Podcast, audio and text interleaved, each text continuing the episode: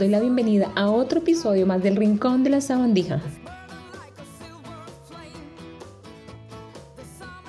Muchas veces tenemos conversaciones incómodas y preferimos evitarlas a defender nuestros ideales.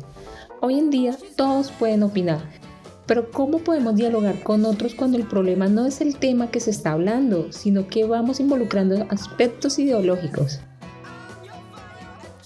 Necesitamos escuchar y puede que cada tema en el ámbito que sea se vuelva una verdadera batalla entre quien cree tener la razón y quien no.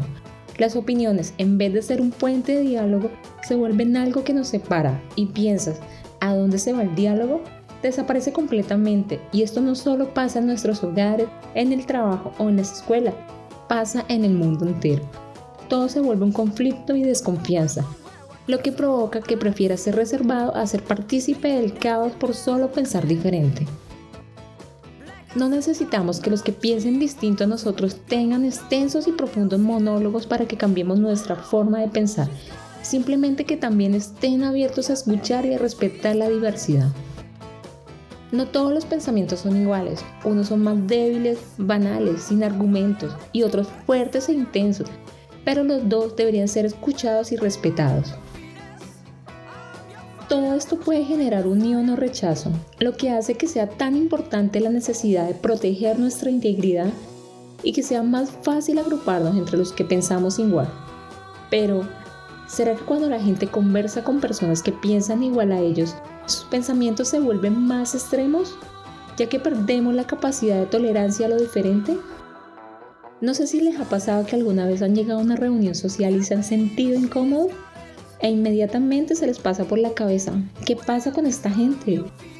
Este tipo de actitudes pueden ser algo incómoda, no solo para ti, sino para el grupo, porque genera cierto silencio y da la impresión de que no supiéramos del tema, o no nos importara lo que hablan, o lo que es peor, que nos cae mal la persona. Estos son el tipo de situaciones que se deben evitar con solo darnos el tiempo de escuchar y entender a los demás. Y aunque esto no quiera decir que solo una persona tenga la razón, se tiende a confundir silencio con aprobación y se crea una sensación de estar de acuerdo con lo expresado. Y como es una sola opinión pareciera válida y acertada, cuando realmente no lo es así. Hay que construir consensos a pesar de nuestras diferencias, pero siempre expresarnos y hacernos cargo de lo que decimos. Quizás tengamos más en común con los que piensan distinto y quieran debatir sin el ánimo de discutir, solo para poder desarrollar temas con puntos de vista diferente a la de ellos. Necesitamos poder hablar sin sentir que se nos amenaza o se nos juzga por lo que decimos o pensamos, pero también debemos aprender a escuchar, aprender a conversar mejor, encontrar maneras de estar en desacuerdo sin necesidad de descalificar y principalmente separar las ideas de las personas. El ser humano es lo que es gracias a la capacidad de comunicarse. ¿Han notado que ya no se puede opinar o decir algo por las redes sociales sin sentir inmediatamente la desaprobación y el odio por tus opiniones? Se debe tener cuidado con lo que se quiere transmitir y por dónde lo vas a comunicar.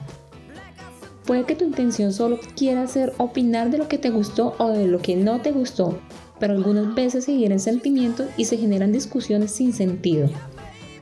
Debemos ser tolerantes y entender que todos somos diferentes y que algunos tenemos posturas muy definidas y esto no está nada mal. Pero más allá de nuestras creencias o nuestros ideales, muchas veces tenemos más en común con los que piensan distinto y siempre hay que estar abiertos a hablar, escuchar y opinar, aunque no estén de acuerdo contigo. Debemos escuchar pensamientos diferentes y aunque no nos gusten, es así como aprendemos de los demás. Está bien que defendamos nuestras ideas, es importante la libertad de expresión, dialogar con otros y es válido no siempre estar de acuerdo con los demás, pero aún así debemos separar las ideas de las personas, pues estas no siempre las definen. El debatir y escuchar está bien siempre y cuando se haga con respeto. Una sociedad sin tolerancia y sin respeto por el otro puede tener repercusiones muy graves. Podemos empezar por cambiar nuestra actitud con otros en el trabajo y en nuestro diario vivir. ¿Y por qué no? Si somos padres dando un buen ejemplo a nuestros hijos, comprendiendo y enseñándoles que cada persona tiene su forma de pensar y de actuar y se le debe respetar, ya que de eso se trata vivir en sociedad. Puede que el salir de una postura o creencia e intentar entender a otros sea un proceso por el cual nuestro cerebro debe ceder espacio a la crítica y el razonamiento, y en donde nuestras emociones como el miedo deben dar paso a la aceptación, la comprensión y a escuchar. Pero, para que este proceso sea equilibrado debe existir una relación de igualdad entre las partes. Si alguna de ellas simplemente no lo está, entonces no es tolerancia.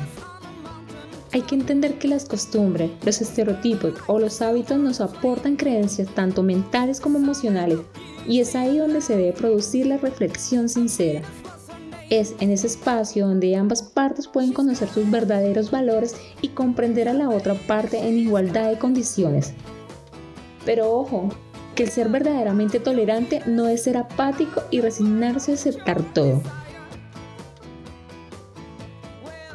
El escuchar y ser tolerante no es lo mismo que ser permisivo, y practicarlo no significa aguantar la injusticia social, ni renunciar a las convicciones personales de cada persona, y en ningún caso se puede utilizar para justificar la violación de los derechos humanos. Sin la tolerancia es imposible la convivencia democrática, ni existe la posibilidad de concordia y la libertad, la igualdad, la justicia y la solidaridad.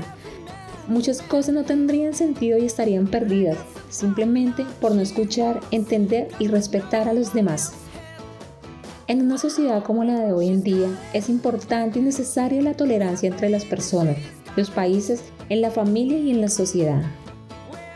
Debemos entender que toda persona es libre de aferrarse a sus propias convicciones y aceptar que los demás se adhieran a las suyas. Todo esto significaría aceptar el hecho de que los seres humanos naturalmente estamos caracterizados por la diversidad, su situación, su forma de expresarse, su comportamiento y sus valores. Hay que recordar que nuestra libertad termina donde comienza la del otro. Tolerancia e intolerancia son dos caras de una misma moneda que, aunque son necesariamente opuestas, siempre comparten una relación absolutamente negativa o positiva con las personas, dependiendo de la situación.